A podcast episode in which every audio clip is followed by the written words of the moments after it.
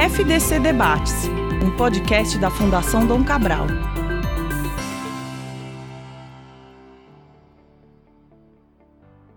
Olá para você que me escuta agora, seja bem-vinda e bem-vindo a mais um FDC Debates. Eu sou Tomás Castilho.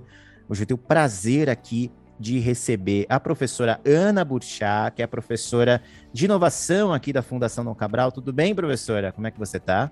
Tudo bem, Tomás. Um prazer estar de volta no podcast aqui com você. Maravilha. E hoje a gente veio aqui falar, começar, na verdade, até em 2022, algo que nós testamos em 2021 e foi muito legal. A gente viu que tinha muita coisa interessante acontecendo aqui na Fundação Dom Cabral, não somente da da parte do trabalho dos nossos professores, mas também dos nossos alunos do MPA aqui da Fundação Dom Cabral, e por isso que a gente até trouxe aqui uma ex-aluna do MPA da Fundação Dom Cabral e hoje também é gerente de desenvolvimento de grandes organizações privadas, a Marisa Delfino. Tudo bom, Marisa? Como é que você está?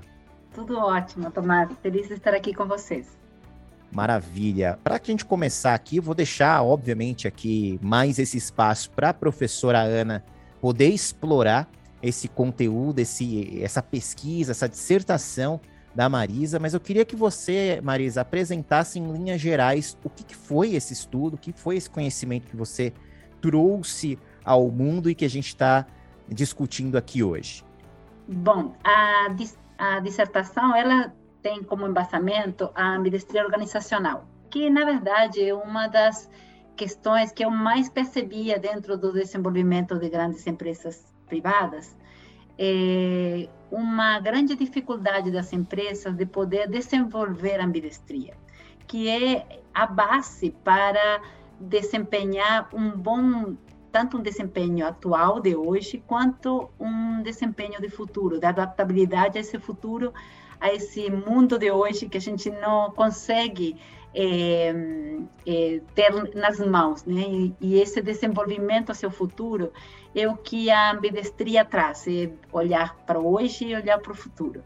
Então essa foi a grande discussão da dissertação e eu fiz uma análise de estudo de caso em uma grande empresa que já é ambidestra e eu analisei como que esse processo para entender melhor é, como que acontece na realidade das empresas. É, de fato, é, esse tema é um tema bem quente, Maris. Eu tenho visto que muitos executivos têm colocado esse objetivo de se tornar uma organização ambidestra até de forma direta.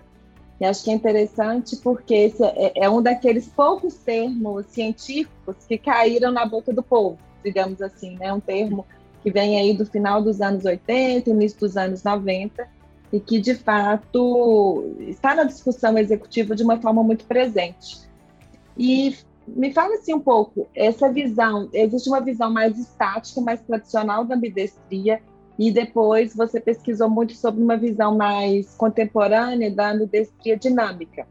Começando dessa visão mais tradicional, assim, quais são as formas que uma empresa ela pode se tornar ambidestra? Sim, de fato, hoje já se fala eh, também da ambidestria dinâmica, porque, na verdade, se a gente pensa que ambidestria significa estar no hoje e estar no futuro, eh, a gente não pode pensar em uma capacidade atual. A gente sempre tem que estar desenvolvendo capacidades novas para continuamente estar se adequando a esse futuro. A ambidestria surgiu como uma uma estruturação da, da empresa, né, na, na, questão da estrutura, temos três tipos de, de ambidestria, que são as, as que a gente chama de estáticas, né? Que seria a estrutural, né? Quando a empresa realmente se estrutura em forma, busca uma estrutura de inovação separada da estrutura do hoje, né, busca uma estrutura específica para pensar no futuro e para desenvolver para o futuro. É, a sequencial, que é, é, menos usada, mas é montar uma estrutura, focar a gestão no hoje, num determinado período de tempo, dedicar com foco no futuro e depois voltar para hoje, então é sequencial e é, a contextual, que é trazer o presente e o futuro convivendo, né? pensar no presente e no futuro convivendo é, dentro do, do dia a dia em todas as áreas da empresa. A contextual, claro, é a mais difícil.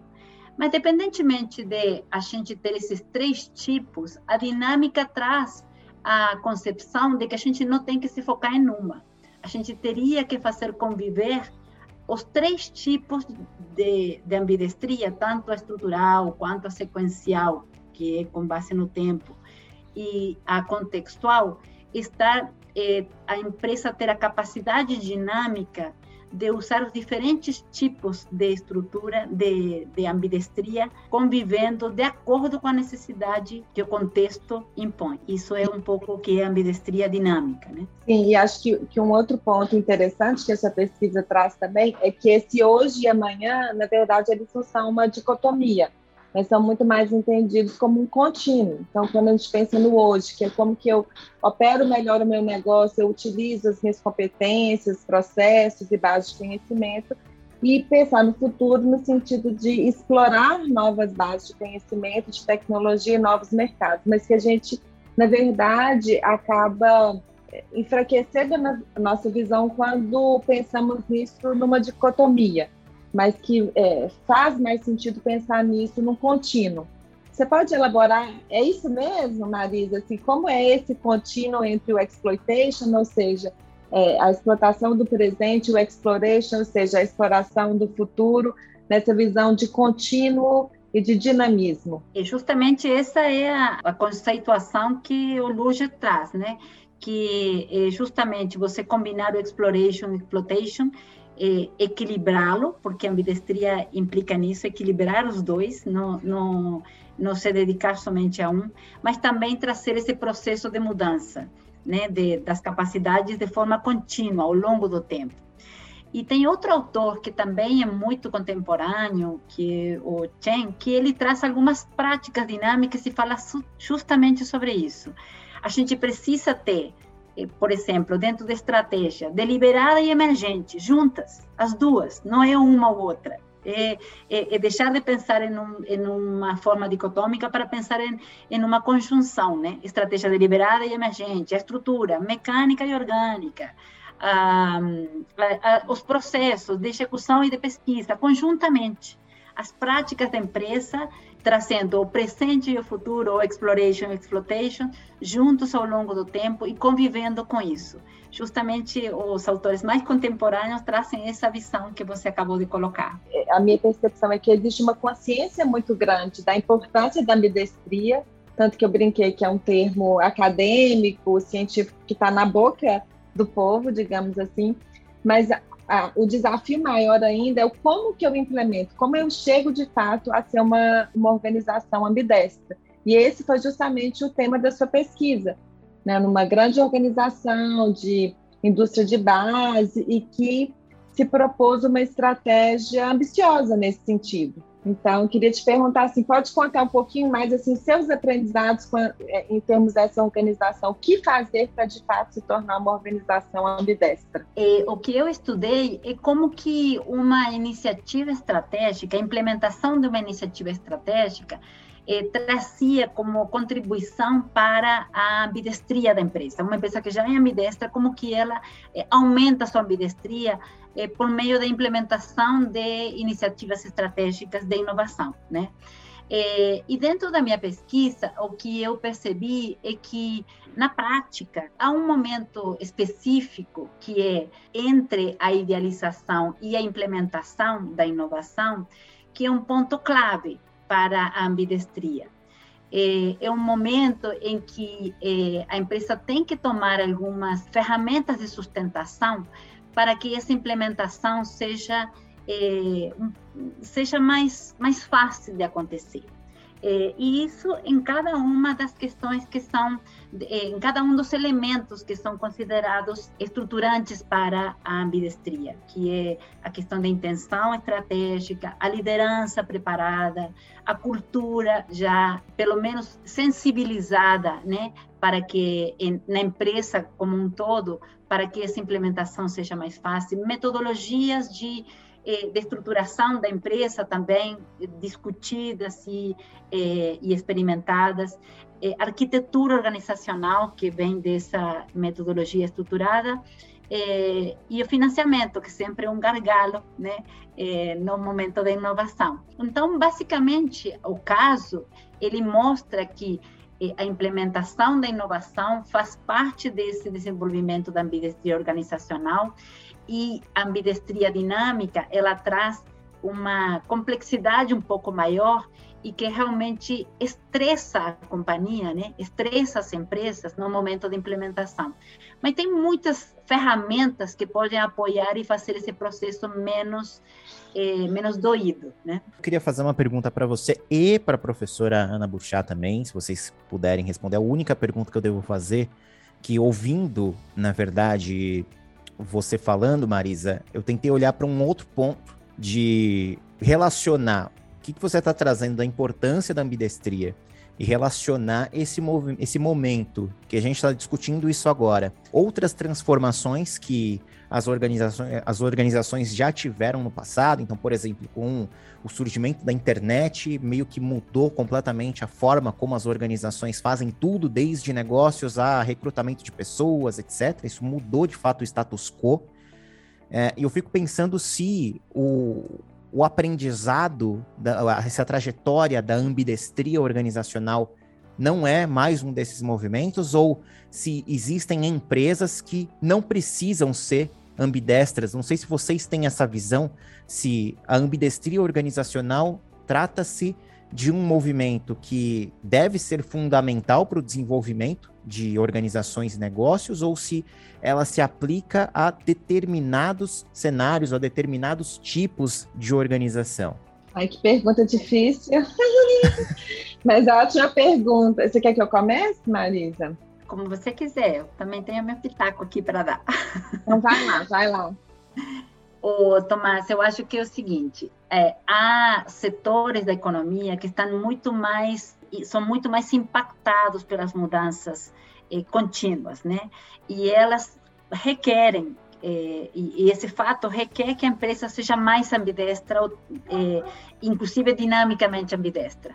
Agora, tem outras empresas que são menos afetadas pelas mudanças de contexto, que é, elas precisam ser ambidestras. Está demonstrado em que, inclusive, a pesquisa que eu fiz é numa empresa de base, ou seja, que não está, não é de varejo, por exemplo, que está mais em contato com essas mudanças mais rápidas, e ela ainda assim é uma empresa que é, é destacada no setor dela por ser é, ambidestra, por ser inovadora, por ser ambidestra. Então, eu acho que todo mundo está impactado, mas não todos na mesma proporção, não todos na mesma com a mesma ênfase. E essa é, pergunta, né, se toda empresa precisa ser ambidestra, acho que é uma pergunta muito importante, assim.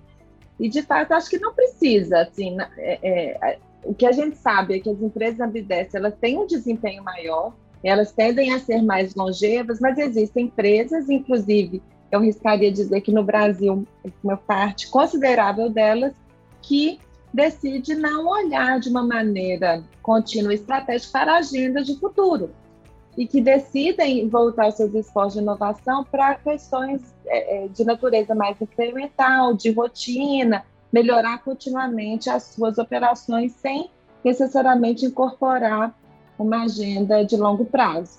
É claro que se perguntar para mim, eu vou ter a tendência de dizer que essa é uma, uma decisão perigosa, porque eu não sei quando que essa grande onda vai atingir o meu setor, que pode parecer é, é, bastante protegido dessas grandes transformações da atualidade, mas a gente nunca sabe quando que isso vai acontecer, né? Se a gente pegar, por exemplo, a indústria automobilística, uma indústria centenária que parecia né, bem, bastante oligopolizada, bastante estável, se a gente perceber o que aconteceu nos últimos 5, 10 anos com carros elétricos, carros autônomos, novas opções de mobilidade, a gente vai ver que essa foi uma indústria totalmente chacoalhada.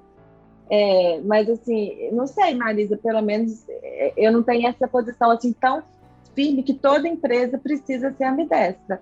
Ela pode não ser estando consciente dos riscos que ela vai correr. E existem muitas empresas operando com relativo êxito sem serem ambidestras, talvez até a maioria. Eu acho que o ecossistema vai forçando a que elas precisam estar inovando o tempo todo, mas elas podem ser levadas, elas não precisam ser as pioneiras em tudo, né? É, e a grande maioria não é, né? Porque pioneiras são poucas mesmo. É, as pioneiras, claro que elas sim precisam ter é, ambidestria na veia, né?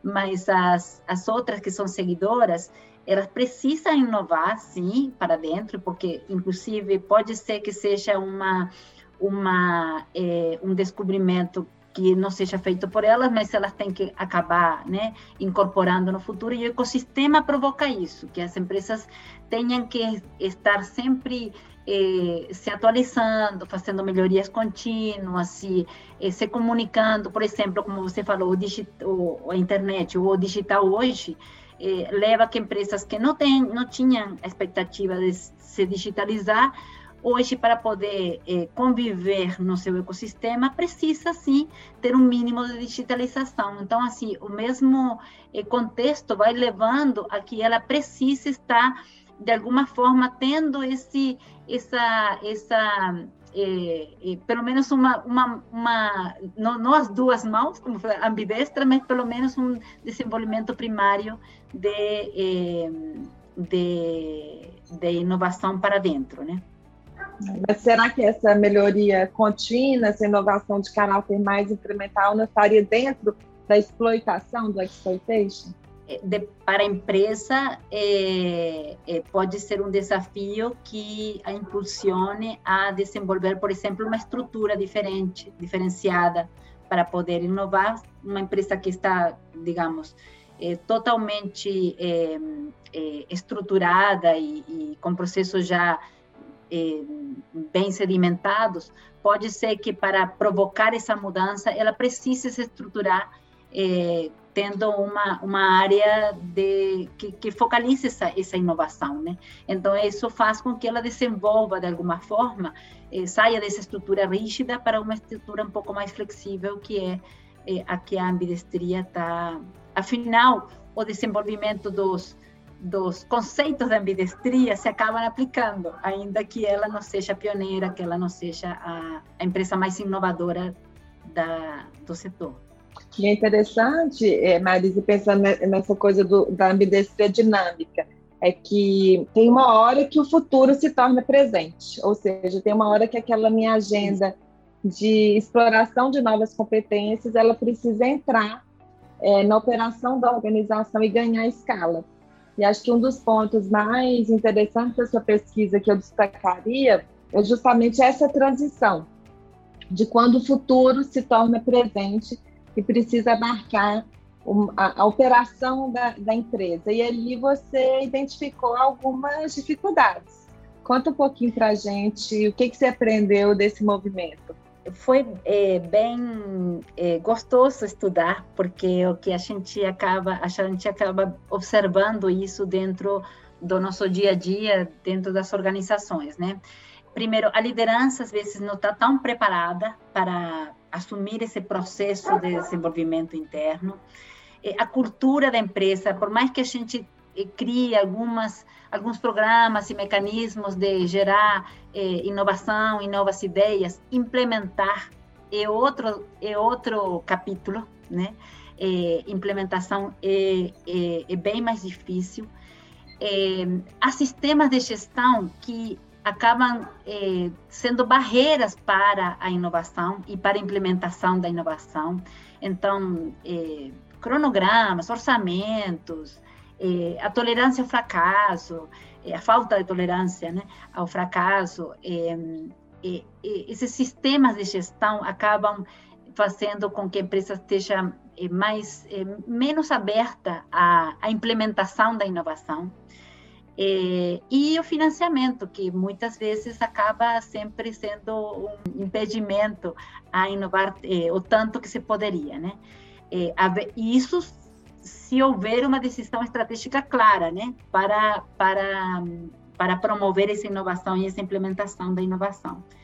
É, mas esses são os grandes assim, achados que a gente teve no momento que, no primeiro momento, para gerar ideias é, eh, tinha muita, eh, muito impulso à, à, inovação, mas no momento de implementação, eh, às vezes, as necessidades são outras, as, as habilidades, as competências, inclusive a, o engajamento precisa ser reformulado e repensado. E a própria questão de metas, né, Marisa? Um dos projetos que você estudou, por exemplo, quando eu me lembro bem que ele tinha que passar da fase de protótipo para ser experimentado lá na, na fábrica mesmo, lá na planta. E aquelas pessoas que estavam ali na planta, elas tinham outros incentivos. Então, parar uma operação para testar algo novo, né, e voltar atrás, e, e, e, estar dentro, né, algo novo que esteja dentro dos parâmetros de, de eficiência e de segurança, era muito difícil. Então, eu também me lembro bastante disso, esse ponto da, dos incentivos de quem está na ponta. É o sistema de, de, gestão, né? Que você mantém o sistema de gestão para ele ser, é, digamos, de acordo com o planejamento, né? E a inovação é muito mais difícil de se planejar, né? Você precisa ter outro tipo de sistema de gestão que é, incentivem a, a fazer uso, a fazer bom uso das falhas às vezes na implementação, antecipar as falhas, antecipar o, o, o fracasso para ter um sucesso no longo prazo. E isso para um sistema que está é, um sistema de gestão que já está consolidado, que está é, contratado com as pessoas, é, é difícil de fazer isso dialogar realmente é uma das, dos, das questões que a gente viu na fase de implementação como é, uma das mais desafiadoras. E além de ter algumas instâncias em que o futuro precisava virar presente, também foram observadas instâncias em que o presente inspirou o futuro. Você pode falar um pouquinho mais sobre isso? Quando se trouxeram a implementar, ao momento de implementar as ideias que tinham sido estruturadas previamente, surgiram novas formas de inovar, novas, novos projetos, projetos emergentes. Que essas novas ideias, essas novas, eh, essa, essa implementação fez com que surgissem novas ideias, novas formas de fazer, que acabaram enriquecendo a estratégia da empresa. Então, é justamente aquela aquela ambidestria dinâmica que faz com que estratégias emergentes e estratégias já eh, definidas, previamente definidas, né, deliberadas, que a gente chama, elas consigam conviver. A emergente alimenta a estratégia deliberada. Então, é, é uma é, é o I, né, da, da dinâmica né, de, de, às vezes o fato de implementar uma nova forma faz com que a empresa toda consiga repensar a sua seu futuro, digamos, no presente. Muito interessante. E outro ponto de destaque é que a empresa estudada, ela buscou a agenda de futuro em parceria com outros agentes, ou seja, por meio da inovação aberta. E na sua visão, Marisa, qual é a importância da inovação aberta para essa agenda de futuro na ambidestria? Se, trata, se tratando de uma empresa pioneira como aquela que nós estudamos, eh, que eu fiz a, a, o caso, pioneira e, e, reconhecida no mercado e é inovadora, a inovação aberta acaba sendo um forte incentivo ao desenvolvimento dessa inovação interna. De, né? Ela é uma alicerce do, do, da, da, da inovação. Esse, esse entendimento de que fora das, das, das paredes da empresa, existe um conhecimento que pode chegar a alavancar um outro patamar dentro do desenvolvimento da empresa, é, é, o reconhecer, trazer para dentro e aprender junto, eu acho que foi um dos grandes achados para se manter inovadora e pioneira no setor. Eu entendo que, que a inovação aberta, já o fato, já o modelo mental de entender que em parcerias se pode avançar mais rápido e, e, com passos mais largos, é o grande é, destaque que eu faria para é, uma empresa pioneira como esta. É, eu acho que, que o seu estudo também, Maris, ele corrobora algo que se tornou uma convicção para mim é, ultimamente, que para inovar de forma mais radical e disruptiva, ou seja, transformacional, eu preciso fazer isso com parceiros externos né, para dar saltos mesmo né, em modelos mentais, pensar em novos modelos de negócio, trazer tecnologias de ponta. Eu preciso fazer isso com parceiros.